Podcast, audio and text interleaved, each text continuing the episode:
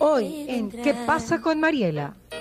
Qué pena que esto de la corrupción vino a dañar absolutamente todo y la confianza se afectó. Entonces el gobierno también está tocado por esa falta de confianza ahora. El auspicio de Municipio de Quito, Interagua, Nature's Garden, Banco del Pacífico, Calipto, McCormick, Mave, Cruz Roja Ecuatoriana, Alacena, Don Vittorio, CFN, Ceviches de la Rumiñahui, Diners Club y Maggie. Bueno, señores, seguimos aquí en Radio Fondo 106.5. Tengo el gusto de estar con don Alfonso Espinosa de los Monteros acá en el Zoom, tanto en Instagram como también en eh, Facebook y obviamente en redes sociales también y en www.miratv.com si me escuchan digital o en las apps de Fuego, iOS y Android. Don Alfonso, lo veo muy, pero muy bien. Estamos ahí pasables. pasando. ¿Sabe? Claro. Don Alfonso, yo me acuerdo la noche en que usted salió desde su casa en Televistazo. Creo que habrá sido el 20, 21 de marzo, ¿puede ser? No tengo la fecha mm. exacta, o 24. Creo, no, no, más bien fue como 19, algo así. Bueno, por 19 de marzo. Pero fue un antes y un después de lo que está pasando en el Ecuador. Y créanme que cuando usted ese día salió al aire, eh, todo el mundo sintió como el, compromiso de que si don Alfonso estaba en la casa, todo el mundo tenía que quedarse en la casa. Fue una decisión que no fue fácil porque usted estaba acostumbrado a ir cada noche al canal, a su trabajo, y así lo hemos visto todos los televidentes. Así es, efectivamente. Yo, en las buenas y malas de este país, he estado siempre cumpliendo mi deber allí frente a la cámara, informando, opinando, comentando para que eh, todos entendamos lo que ocurre alrededor nuestro. Pero en esta ocasión, pues, fue imposible.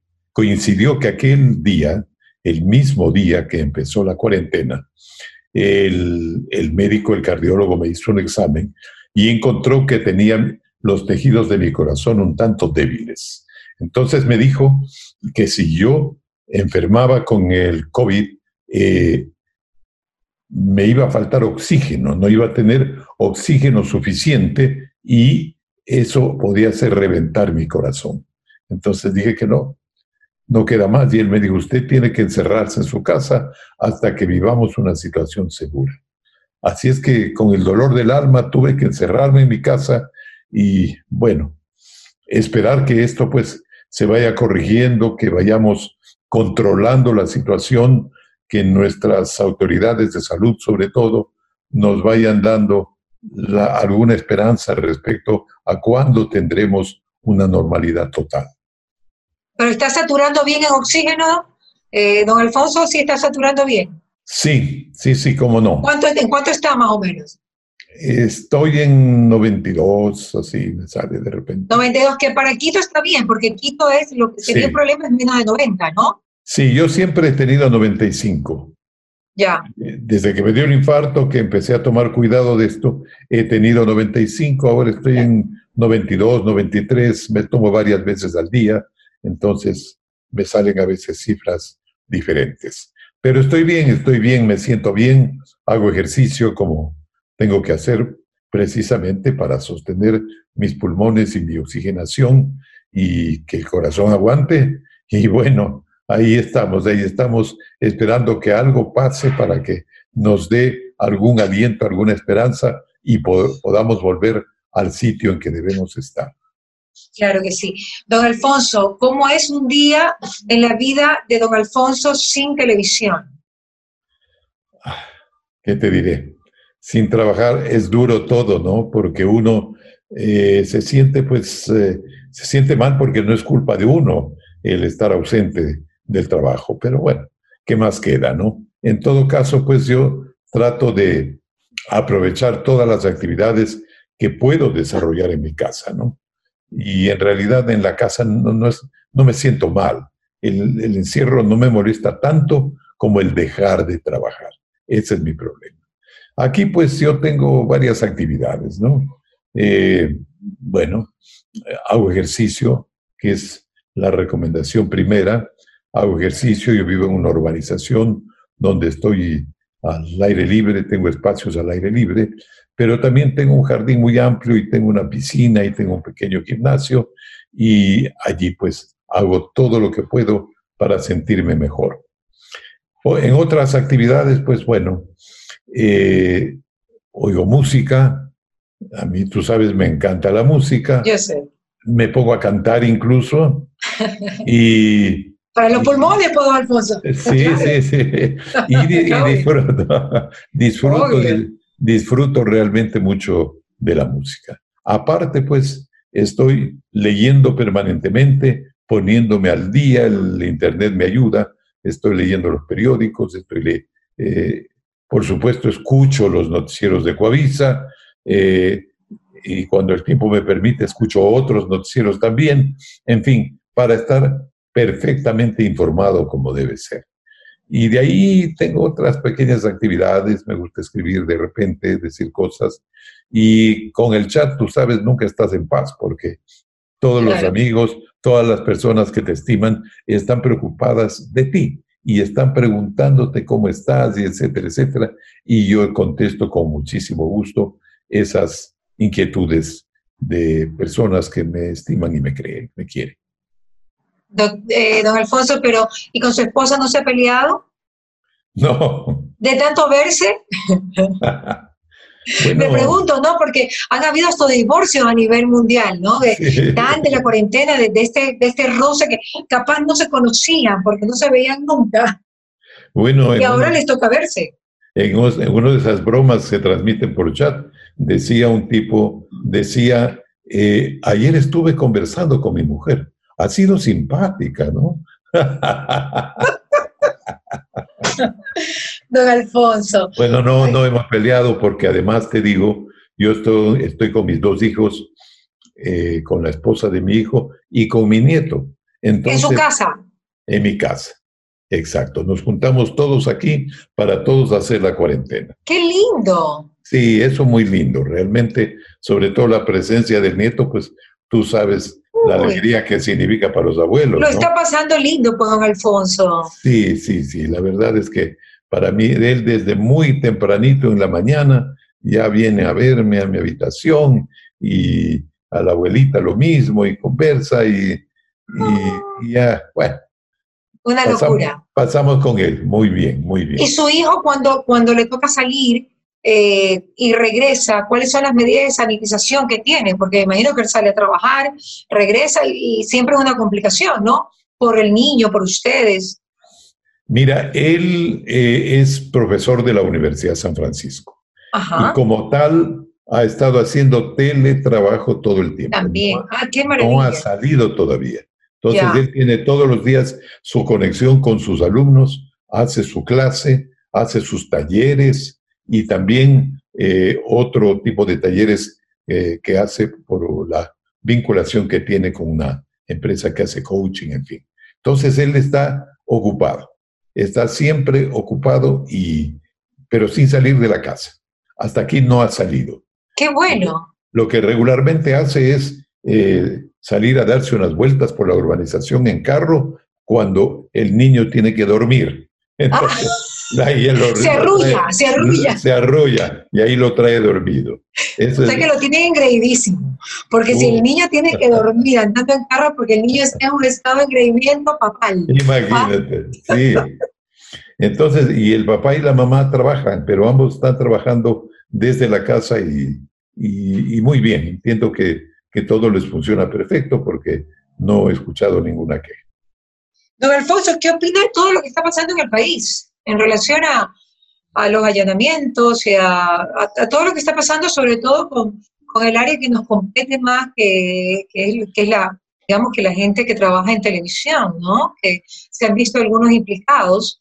Y siempre que sale, sale otro implicado, permítame decirle, yo pienso en usted, pero nos queda don Alfonso. Nos queda Barcelona, nos queda Alfonso. Entonces siempre, siempre es... Tenlo por seguro, porque yo nunca estaré implicado en nada. Felizmente tengo mis principios muy sólidos y eso, por oportunidad que haya, yo nunca he tenido que pensar un segundo siquiera en eso. Estoy lejos de todos esos procedimientos tan negativos. Bueno, ¿qué te digo? Yo estoy apenado y preocupado como, la, como todos los ecuatorianos por esto que está pasando. Realmente es increíble cómo se ha desatado la corrupción, cómo en los organismos públicos, en, eh, organizaciones del Estado, eh, aparece cada día un, eh, un, escándalo, un caso nuevo, ¿no? Y asimismo en el chat veía un aviso que decía, ¿y hoy qué robo nos van a contar? Bueno, parece broma, pero la verdad que es muy, muy penoso esto que está ocurriendo y esperemos que las autoridades, las autoridades, la fiscalía y los jueces actúen con toda severidad, porque esto tenemos que cortarlo a raya. No puede ser, no puede ser que estemos ahogados en medio de tanta podredumbre. A mí me molesta, me indigna y por eso es que extraño más mi trabajo para estar más cerca de este tipo de informaciones y poder decirle a la gente lo que yo comparto, lo que yo siento, este, este sentimiento tan feo, tan negativo, eh, de saber que mi país está tan mal. Espero que también esto vaya pasando como la pandemia, porque esta es una pandemia superior sin duda.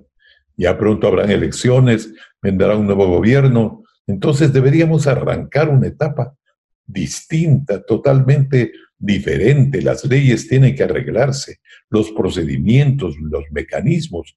¿Para qué? Para que no se repitan estas cosas. Y hay que sancionar a los que han caído en esto, hay que sancionarlos con severidad y desde luego hay que tratar de recuperar el dinero que se han robado.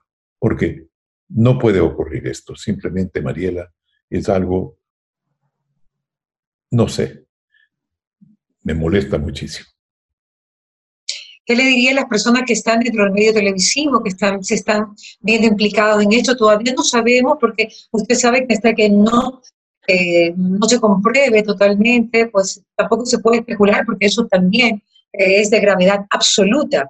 Pero, ¿qué les diría? Porque hay mucha gente que sale en redes diciendo yo no soy, o sea, sí, como han sido tus compañeros de trabajo en, un momento u otro momento, los conoces por estar en el gremio, sí te, sí te impacta mucho más. Así es, así es, porque personas a las que les hemos tenido eh, estimación y a veces hasta admiración, sí. porque, porque son, han sido personas de buen proceder y de repente aparecen mezcladas en esto, bueno, es lo más decepcionante que existe, ¿no?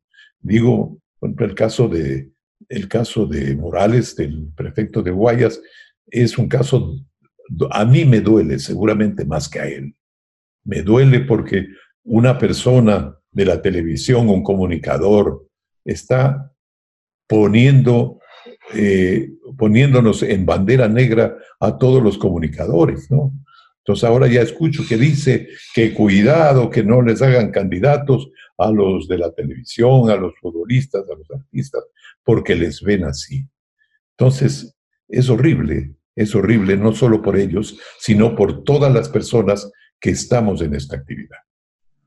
Don Alfonso, ¿cuántos extrañan sus entrevistas a personajes claves en este momento tan clave? Realmente, y usted sabe que la próxima semana vienen también decisiones políticas importantes, de políticos importantes, dicen, eh, se comenta que el abogado Nebot tendrá ya su decisión de que si es o no candidato, y así diferentes candidatos eh, se ven, se vislumbran que, que pueden estar dentro de la palestra política, ¿Cuánto se lo necesita para, para, para que tenga la plataforma de estar al lado de un comunicador de su talla? Realmente tiene que pensárselo, envolver así sea que vayan a verlo a su casa o por Zoom, pero sí son momentos importantes, yo creo, para los ecuatorianos que una persona de su nivel pueda hacer estas entrevistas que son, pues, eh, digamos, eh, que son luz para todo el país, porque la parte política es importante, obviamente, para todos los ecuatorianos. Muchas gracias por esos conceptos, mi querida Mariela, pero bueno, yo espero, espero que sea lo más pronto, ¿no? Diría yo, ojalá terminemos este mes de junio y en julio ya pueda empezar. Esa es mi aspiración. Vamos a ver qué pasa. En cuanto a los candidatos, pues efectivamente escuché a Jaime Nebot eh, hablando en CNN que decía que el 21 de junio ya va a comunicar su decisión, si es o no es candidato. Pero en general te digo, a mí me preocupan mucho las, las próximas elecciones porque está afectada la confianza del pueblo. El pueblo para pensar, para votar va a tener que pensar dos veces, tener que buscar las personas con las mejores cualidades, con experiencia, con conocimiento y con energía, con personalidad para atacar todos los males que nos están acabando realmente. Entonces, eh, aquí tenemos que pedirle a la gente que sea lo más concienzuda posible, lo más pensadora, que no, no vaya a las urnas pensando o sin pensar o por costumbre o porque necesita un papel. No, que consulte, que pregunte, que hable con personas más entendidas, cualquier ciudadano, para que le diga exactamente cómo debe ejercer su voto. Porque de nosotros depende, Mariela, de nosotros depende que estas cosas que hemos estado viviendo en los últimos años no se repitan. Que no se repitan depende de a quién elijamos nosotros. Entonces, tomemos con toda responsabilidad esta decisión el momento en que vayamos a las urnas. Por momento, pues, eh, bueno, veremos qué decide Jaime Nebot. Eh, Guillermo Lazo es un candidato fijo, seguro, él lo ha ratificado varias veces, y en otras tendencias no se conoce todavía, se ha hablado a manera de chisme de una posible candidatura del vicepresidente Soren Polsner, pero eso también se diluyó, nadie sabe exactamente qué pasará. El asunto es que pensemos bien, pensemos bien, elijamos bien para que esto que hemos venido viviendo en los últimos casi 14 años no se repita, no se repita de ninguna manera. Pero, don Alfonso, ¿usted cree que hay que votar por ideologías o por personas ahora en estas elecciones que son tan eh, cruciales para el Ecuador entero? ¿Por ideologías o por personas? Mira, con las ideologías hay un problema. Unas ideologías eh, corren el peligro de convertirse en dogmas. Entonces, si uno cree en una ideología, pero el elegido lo convierte en un dogma, se producen abusos, como ya ocurrió en el gobierno de Rafael Correa. Por abrazar una ideología, nos atacó a los medios de comunicación, porque él decía que ideológicamente no deben existir medios privados y cosas así, ¿no? Entonces, aferrarse a una ideología es muy peligroso. En la persona, por supuesto, hay que pensar, hay que pensar y hay que elegir, mirar bien su hoja de vida, enterarse bien de qué puede hacer en, las circunstancias que está viviendo el país, que además son muy difíciles. Recuerda que la pandemia nos deja una crisis económica tremenda, en nuestro caso, una crisis agravada. Ya, veía, ya veníamos con problemas serios por el autoendeudamiento, por el derroche que se produjo en el gobierno anterior. Y ahora nos toca afrontar estos gastos de la pandemia en un panorama en el cual la producción está funcionando, por decir de alguna manera, a media llave, el mercado está casi anulado, la gente no compra nada. Entonces, para el próximo presidente realmente esta es una decisión muy seria. También él debe pensar si se siente en capacidad, en posibilidades, si tiene los, en mente los mecanismos para poder, para poder eh, lanzarse a una candidatura. Para que pueda cumplir, el desafío es cumplir con el pueblo, con ese pueblo que ya no tiene confianza en nadie, pero que en el fondo de su alma quiere creer en alguien. Claro, necesitamos alguien patriota, ¿no? Porque no todo el mundo va a querer en este momento ser candidato, porque le puede estallar la bomba en la mano, como un poco le pasó a Macri en Argentina, ¿no? Exactamente. Por eso te digo, tiene que haber una, proyección política eh, tan perfecta que logre restaurar esa confianza del pueblo, por un lado, y que logre la colaboración del pueblo también. Seguramente vendrán grandes sacrificios, seguramente. Esperemos que no sea para todos, que los más pobres al menos se salven un poco de esos sacrificios. Pero bueno, en eso tiene que pensar el presidente, en tener la personalidad necesaria como para que la gente lo escuche, confíe en él y lo apoye.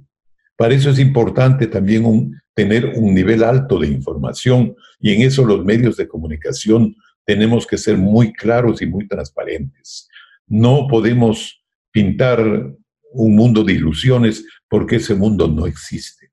Entonces, eh, tenemos que hablar la verdad, exactamente lo que está ocurriendo, para que el gobierno que venga y el gobierno actual incluso actúe sobre una, un panorama real, real, con decisiones funcionales. El problema es que el panorama real eh, implica impuestos, más impuestos, don Alfonso. Y eso es una realidad porque es la forma más rápida de que el fisco pueda obtener liquidez. Y yo no sé si eso sea muy popular, ¿no? Entonces, esto es algo que tiene que, de alguna manera, lo va a adoptar ahora este gobierno porque lo necesita y obviamente lo sabemos que todos queremos salir adelante. Y también no se diga el próximo gobernante, tendrá que tomar medidas muy puras porque dirá, sin sacrificio no hay victoria. Y es cierto. Así es, así es. Bueno, la liquidez es urgente y el gobierno por eso ha mantenido las condiciones para que el mercado internacional no le falle con sus créditos. Y aunque ya no sabemos hasta dónde vamos a llegar con el endeudamiento, la única posibilidad que tiene el gobierno actual es seguir dependiendo de los créditos para cubrir esa liquidez que le falta. Por lo demás, bueno, ha tomado medidas en cuanto a reducir los gastos del Estado y pretendió crear impuestos también.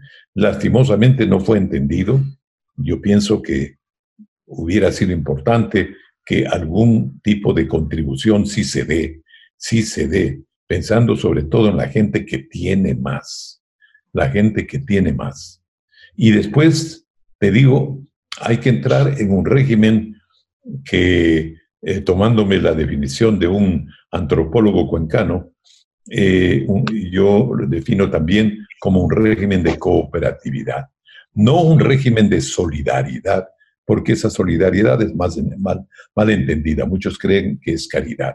No un régimen socialista de distribución, porque eso ya hemos visto que no funciona cuando precisamente falta dinero. Cooperatividad, sí. ¿Qué significa? Que el rico se acerque al pobre. Y hablamos de personas y de países que tienen que acercarse al pobre y tratar de hacer eh, de ayudarlo, no con ese concepto de, puro de la solidaridad, sino también con ese concepto de la cooperatividad. Es decir, ¿qué puedes hacer tú por mí? ¿Qué puedo hacer yo por ti? Trabajar, trabajar juntos, cooperando cada uno en, en sus posibilidades. Creo que ese hasta, hasta podría llamarse como una, como una tercera ideología, ¿no? Esto de la cooperatividad, que Ojalá se diera, pero depende por sobre todo de los que más tienen, que haya un acercamiento con los más pobres. Ojalá. Ojalá. Don Alfonso, no ha sido nada fácil eh, para el gobierno también pasar por todo lo que ha pasado, ¿no? Yo creo que le, han ocurrido pues cosas que él ni se imaginaba. Lo de octubre y también lo de ahora. han sido momentos muy complicados que no preveíamos que iban a pasar. Entonces yo creo que también hay que ponerse un poco desde ese, desde ese lado, ¿no? Así es, yo creo y, reconozco que al presidente Lenín Moreno le ha tocado afrontar las situaciones más difíciles que se han dado. Complicadísimas. Complicadísimas. La crisis de la pandemia es la mayor que se ha dado en el mundo. En el mundo. Después de las guerras mundiales. Ah, sí, no solo aquí. Entonces, eh, tenemos que reconocer que él está haciendo lo que puede, lo que puede, y nosotros tratar de colaborar en lo que sea posible también. Qué pena que esto de la corrupción vino a dañar absolutamente todo y la confianza se afectó. Entonces el gobierno también está tocado por esa falta de confianza ahora. En todo caso, es verdad, el gobierno de Lenin Moreno está viviendo las crisis más profundas que ha tenido el Ecuador. Y ojalá pueda hacer en el poco tiempo que le queda lo necesario como para que nos quede una base y en el próximo gobierno nos demos el, impulso mayor.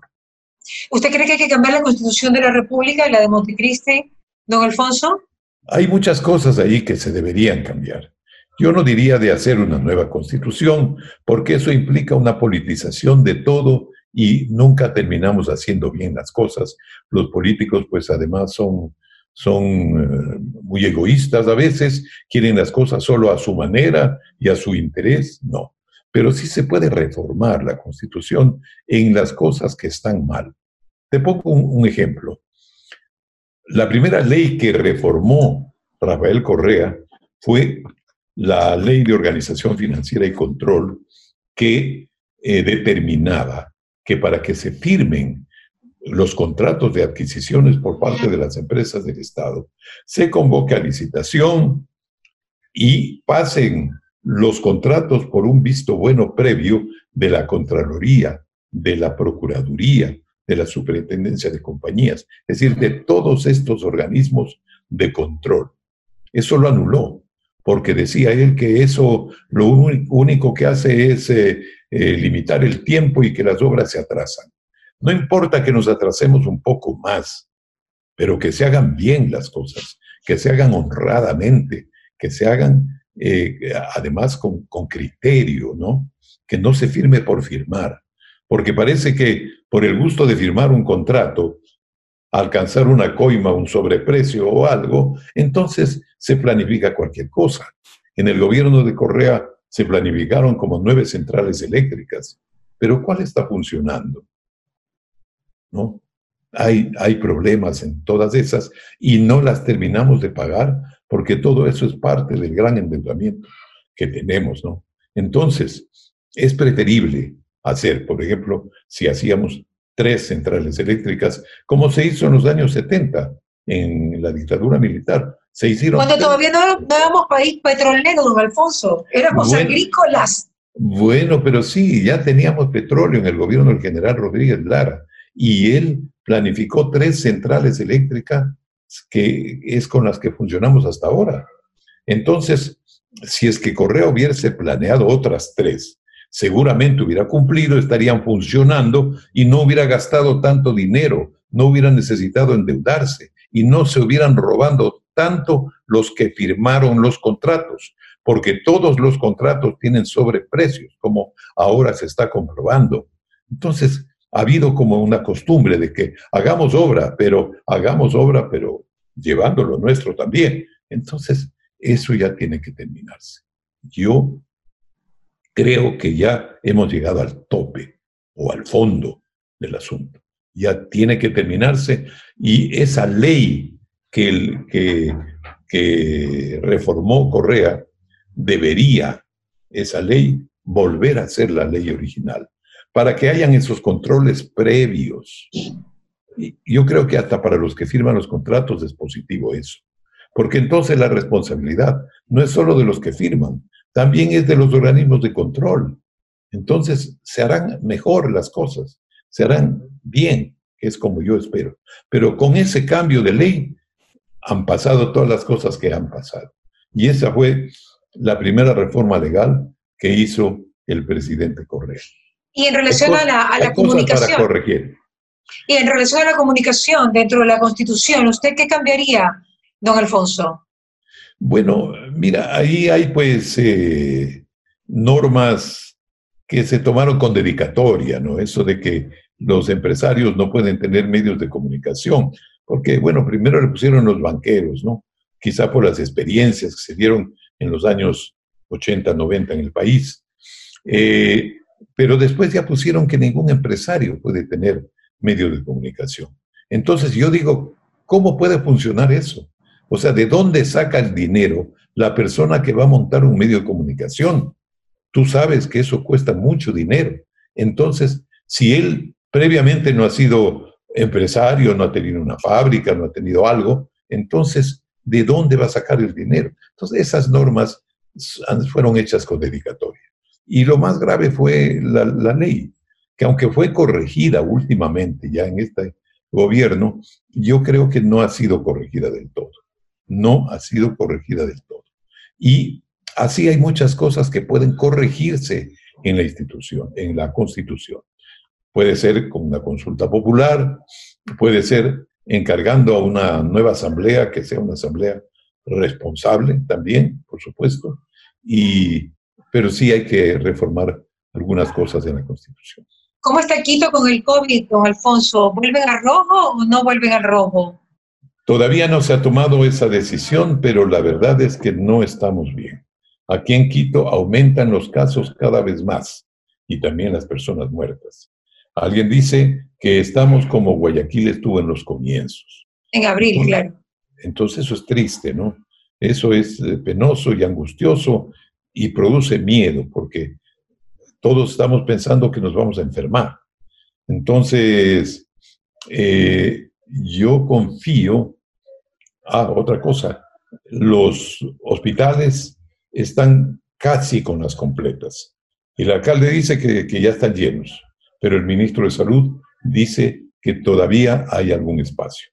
Pero si seguimos teniendo enfermos de COVID, entonces eh, las, los hospitales ya no tendrán cabida para más personas. Así es que esperemos. ¿Cómo, ¿cómo ven en Quito la experiencia de Guayaquil de haber pues eh, prácticamente bajado casi a cero el nivel de contagios y también de fallecimientos? ¿Cómo, qué, qué pasa en Quito en relación a este a este, a este proceso que tuvo Guayaquil tan rápido, que es reconocido incluso en el mundo entero de como la ciudad que más rápido pudo eliminar o llevar a porcentajes muy bajos al COVID y el, y el nivel de contagios. ¿Cómo lo ven? ¿Cuál es la percepción de Quito? Bueno, lo ven positivamente y tratan de entender qué pasó en Guayaquil. ¿Qué pasó ¿Usted lo entiende? Yo sí lo entiendo. A ver. Al principio no le dimos importancia a esto. Nos parecía que era algo pasajero. Pero después ya adquirimos la conciencia de que teníamos que cuidarnos y ahora las gentes se están cuidando. Las gentes, los que pueden están permaneciendo en sus casas y los demás están dándole la importancia que merece las medidas de prevención. Entonces, por eso es que se ve esa, eh, ese bajón que ha tenido Guayaquil en cuanto al número de contagios. Y así se lo ve desde Quito. O sea, aquí tenemos que hacer lo mismo. Y emularlo. En, emularlo, exactamente. Y de alguna manera, eh, amplios sectores sí lo están cumpliendo. Pero claro, siempre hay, igual que pasó en Guayaquil, las personas pobres, sobre todo las que viven del día a día, que tienen que salir a la calle, que dependen de lo que venden hoy día para saber qué comen en este día. Entonces, esas personas pues se arriesgan y, y, por eso los casos están aumentando. ¿Se ha convertido en médico don Alfonso en esta época? ¿Sabe cuáles son los tratamientos, qué hacer en este momento? Si le da que tomar en la primera etapa, en la segunda etapa, no llegar a eso. o sea, ¿se ha convertido un poco en lo que nos hemos convertido todos? bueno, ¿qué te diré? Eh, hemos, eh, se ha publicado tanto, felizmente, ¿no? Se ha publicado tanto que hemos ido aprendiendo cosas, ¿no? Hemos ido aprendiendo cosas e incluso de remedios que en este país no se están aplicando. Eh, en fin, o sea, hay una serie de orientaciones que te permiten a ti tomar tus mejores decisiones. Pero yo creo que la decisión clave es la del distanciamiento social. Es decir, si tú tienes que ir a tu, a tu emisora a trabajar, tienes que mantener el distanciamiento Así con, todos, con todos los que te rodean, cuidado. Así es, así es. Y con mi mascarilla, aquí está. Y con tu mascarilla, claro. Porque, viene, porque todos vienen, vienen de la calle y pueden traer, el virus. Entonces, el distanciamiento me parece importantísimo. Desde luego que hay que usar la mascarilla y lavarse las manos constantemente. Creo que ahí está el centro de todo y el alcohol, el alcohol. Yo sin alcohol me siento tan insegura, don Alfonso. Ya para finalizar, la última pregunta, don Alfonso. ¿Alcohol adentro o afuera? ¿Cómo? ¿Alcohol adentro o afuera? No he tomado en toda la pandemia, de puro miedo. De que se me baje la defensa, que me ha hecho Chucky. No, no, no. No, no, no, me he cuidado súper bien. Don Alfonso, ¿cómo ha hecho usted, ya para finalizar, dígame que nos quedamos con esto, ¿cómo ha hecho usted para mantenerse impoluto en, en, a través de su larga carrera profesional y no haberse, no haber estado involucrado en ninguna, en ninguna, en, en ningún chisme, ni ninguna especulación, ni, ni algo que realmente pueda afectar su imagen? ¿Cómo cuidar la imagen como la ha cuidado usted? Mira, es sencillo.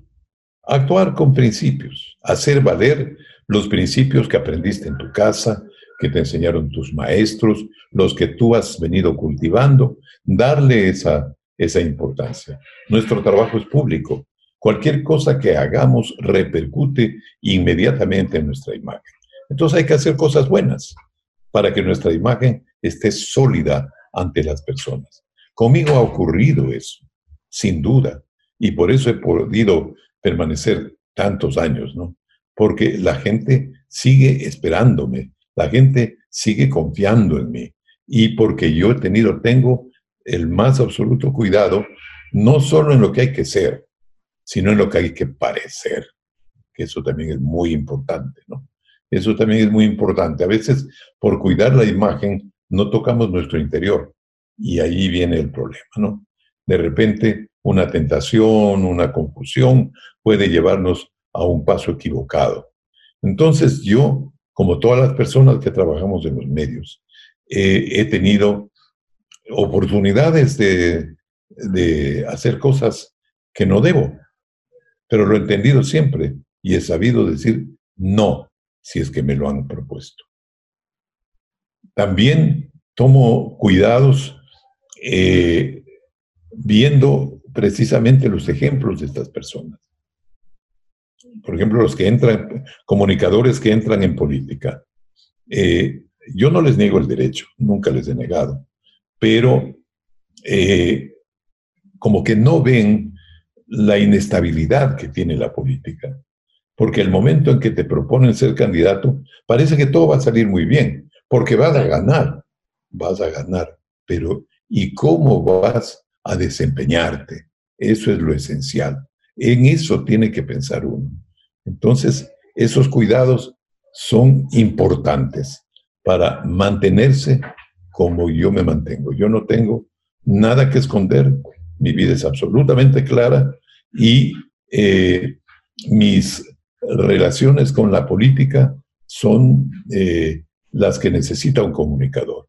Yo siempre digo, y a la gente joven que empieza en el oficio le he dicho siempre, de los políticos hay que estar suficientemente cerca para informarse, pero suficientemente lejos para no comprometerse. Y eso es lo que hay que hacer. Entonces la gente de televisión no debe casarse con políticos o con políticas a lo mejor, si es que hay una oportunidad y hay en quien confiar o algo, no sé, yo eso, ese derecho no le niego a nadie. Del amor. Lo que no me gusta de ciertos comunicadores es que entran en la política y después salen de la política y regresan a la comunicación, después vuelven a la política, después vuelven a la... Eso es muy malo, les hace daño a ellos y le hace daño al oficio también, ¿no? Uno tiene que ser impoluto, tú has dicho la palabra exacta. Es decir, que nadie sospeche de nada. Y recalco, no solo hay que ser, hay que parecer también. De acuerdo, don Alfonso. Un gustazo, como siempre, estar con usted. Un abrazo, besos a su nieto y ya lo ven en esa foto maravillosa que nos va a enviar. Un abrazo, ya lo van a ver en Revista Mariela News. Un abrazo, don Alfonso. Dios me lo bendiga siempre. De todo corazón, lo quiero mucho. ¿Qué pasa con Mariela? Fue presentado gracias al auspicio de Municipio de Quito, Interagua, Nature's Garden, Banco del Pacífico, Calipto, McCormick, Mave, Cruz Roja Ecuatoriana, Alacena, Don Vittorio, CFN, Ceviches de la Rumiñahui, Diners Club y Maggie.